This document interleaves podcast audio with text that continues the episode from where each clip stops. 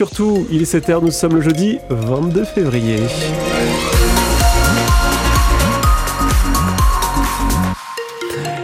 Sur les routes de la région, on vous accompagne. Prudence parce que la météo euh, est agitée aujourd'hui. Pour l'instant, ça roule bien sur les routes de l'Orne et du Calvados.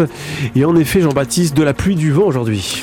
Oui, la journée s'annonce euh, agitée. Euh, Météo France placera d'ailleurs la Normandie à partir de midi en vigilance orange pour les vents violents. Il y a une vigilance pluie, inondation également. Les températures euh, comprises ce matin entre 11 et 13 degrés. Ça va baisser dans l'après-midi 7 à 10. Avec vous ce matin, on parle des maisons de retraite médicalisées. Que pensez-vous des EHPAD? Faut-il selon vous des structures plus petites, plus proches de chez vous?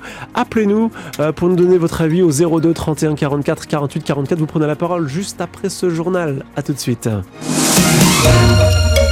L'annonce de la fermeture de l'EHPAD de Moulin-la-Marche dans l'Orne ne passe pas. L'hôpital de l'Aigle, qui gère cette maison de retraite médicalisée, va transférer les 19 résidents dans d'autres structures courant juin. Un choc dans ce village de 750 habitants. L'annonce a été faite le 5 février dernier aux employés de l'EHPAD, une semaine plus tard aux familles et résidents. Depuis, c'est un vent de colère qui s'est soulevé. Le maire de Moulin-la-Marche lui-même monte au créneau en soutien des familles qui ont du mal à encaisser la nouvelle Jeanne Stémar. Cela fait 15 ans que la mère d'Éric Paillard est résidente de l'EHPAD Léo Moulinois. Une semaine après avoir appris la fermeture de l'établissement, il reste abasourdi et désemparé face à la situation. C'est vous qu'elle part d'ici, je, ne vois pas comment elle va réagir. Parce que déjà, elle vient de perdre sa fille. On l'a enterrée mercredi dernier. Elle a 90 ans, il s'inquiète pour elle et il appréhende le moment où il va devoir lui annoncer la nouvelle. C'est le problème, vois pas si ça se portera euh, d'aller ailleurs. Et à quel prix? Pour les résidents, il y a la crainte de s'éloigner de leur village d'origine. Certains ont un comportement inquiétant depuis qu'ils le savent. Un constat qu'a pu faire Daniel Chauvicourt qui rend visite à sa mère âgée de 88 ans une à deux fois par semaine. Les autres personnes de l'EHPAD, il y en a qui veulent même se suicider. Hein. Il y en a deux, ils l'ont dit. Hein. Il y en a une qui veut même pas manger. Hein. Comme Eric Paillard, il ne comprend pas cette décision. Ici, ils sont bien. Les filles euh, s'occupent très très bien des anciens, donc euh, je vois pas pourquoi qu'on fermerait. Les familles sont en colère de voir la maison de retraite disparaître. Ils sont inquiets de ce qui attend leurs parents et de la façon dont ils vont être pris en charge. Et la direction de l'hôpital de l'Aigle n'a pas souhaité répondre aux questions de France Bleu se contentant euh, d'indiquer dans un communiqué que la maison de retraite de Moulin-la-Marche est vétuste et n'est plus adaptée aux exigences actuelles. Des agriculteurs ont, ont envahi le siège de Lactalis à Laval en moyenne. Oui, une démonstration de force de la Confédération paysanne entre 150 et 200 personnes venues de tout le Grand Ouest et notamment de Normandie ont forcé les portes du siège historique du leader mondial du lait. C'était hier après-midi, quelques heures à peine après les nouvelles annonces de Gabriel Attal. Le Premier ministre n'a, semble-t-il, pas convaincu les agriculteurs notamment ceux donc qui ont pénétré dans les locaux de Lactalis, Chloé Martin.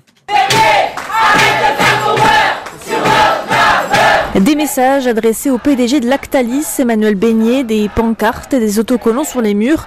En quelques minutes, les éleveurs ont transformé le hall du siège social. Il n'y a jamais eu d'occupation par des paysans ou qui que ce soit du siège social historique de Lactalis. On est bien au cœur de la machine. La porte-parole nationale de la Confédération paysanne, Laurence Marandola, a même fait le déplacement. C'est l'entreprise numéro un mondiale du lait au monde et qui n'est pas capable de payer correctement ses producteurs. 420 euros la tonne négociée la semaine dernière alors que le prix de revient est de 500 euros selon le syndicat. Ça c'est pour le lait conventionnel, mais le problème est le même en bio. Vincent Guillet, éleveur à Cran, livre chez Lactalis. Pour 2024, je vais être payé moins cher que 2023, entre 5 et 10 euros les 1000 litres, sauf qu'en face, nous, tout augmente. Quoi. Et nous, va falloir encore qu'on se serre la ceinture. Difficile à accepter quand les marges des industriels et des distributeurs, elles, ne semblent pas baisser. Florian Morin est éleveur dans le sud Mayenne. Il y a une vraie difficulté, des vraies questions qui se posent sur euh, quelle marge ils prennent. Comment est-ce que M. Beignet peut être accusé aujourd'hui d'évasion fiscale et que le prix au producteur n'est pas répercuté? C'est une vraie question aujourd'hui. Et plutôt qu'une nouvelle loi Egalim, les éleveurs préféreraient que les trois premières soient déjà appliquées. Et certains agriculteurs voulaient passer la nuit dans les bureaux de Lactalis à Laval, mais ils ont été délogés par les CRS hier soir. Rappelons que Lactalis est présent en Normandie, notamment à Donfront, en Poiré, dans l'Orne, Clécy, en Suisse normande ou encore Sainte-Cécile, c'est près de Villedieu-les-Poils, dans la Manche. Les professionnels du bâtiment des travaux publics qui se mobilisent ce matin à Caen. Oui, ça risque de coincer à partir de maintenant en centre-ville, aux abords de la préfecture du Calvados. En effet, le BTP entend porter plusieurs revendications, dont l'équité des mesures sur le GNR, le gaz gazole non routier qui ont été attribués aux agriculteurs. Les professionnels du bâtiment réclament aussi euh, une simplification du dispositif MaPrimeRénov et le retour du prêt à taux zéro pour la construction de tout type de logement. Le réseau de transport en commun de l'agglomération cannaise, le réseau Twisto, anticipe déjà des perturbations sur la circulation de ces bus dans le secteur. Le député La France Insoumise, François Ruffin, est en Normandie aujourd'hui. Il va notamment se rendre à la rencontre des salariés de l'hôpital privé Saint-Martin à Caen, à qui sont en grève depuis plus d'une semaine pour des revendications salariales. François Ruffin sera avant cela au Mont-Saint-Michel, où les employés ont été en grève pendant les fêtes de Noël. Il participera aussi ce soir à une réunion publique à Giberville, près de Caen. François Ruffin, qui sera notre invité à 8h15 sur France Bleu Normandie et France 3. Le trafic ferroviaire interrompu entre Paris et Caen pendant deux heures hier au niveau de la gare de Lisieux, en cause d'un dégagement de fumée dans un TER.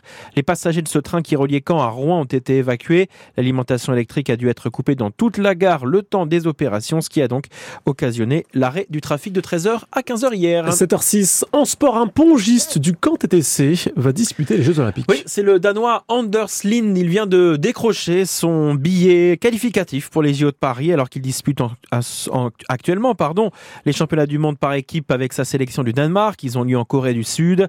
28e joueur mondial, Anders Lind, 25 ans, est arrivé à Caen en septembre dernier. Le leader de la division 1 de hockey sur glace, battu à Nantes hier soir, les Dracars de Caen sont inclinés 5-0 en match en retard.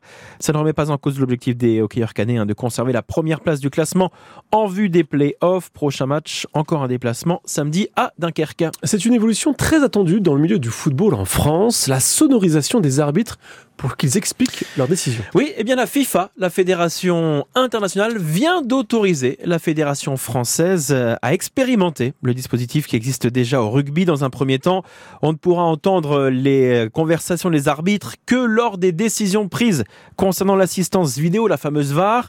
Les premiers tests sont effectués pendant les playoffs de la première division féminine avant de l'étendre plus largement, espère Eric Borghini, membre du comité exécutif de la Fédération française de football et patron des arbitres français c'est dans le sens de l'histoire en fait. Et puis c'est une forme de transparence aussi que l'on doit aux fans, que l'on doit au public, que l'on doit euh, aux diffuseurs aussi. Hein. Euh, je pense que c'est un vrai plus pour la télévision de pouvoir bénéficier d'explications euh, que l'arbitre donnera en direct. Bon, dans un premier temps sur les décisions qui auront été envoyées par les arbitres VAR, mais j'espère un jour plus largement, de manière beaucoup plus fluide, tout le temps, un peu comme au rugby. Expérimentation donc d'abord pour les playoffs de D1 féminine. La fédération espère aussi euh, pouvoir euh, tester cette sonorisation des arbitres lors de la prochaine finale de la Coupe de France masculine qui aura lieu le 25 mai prochain.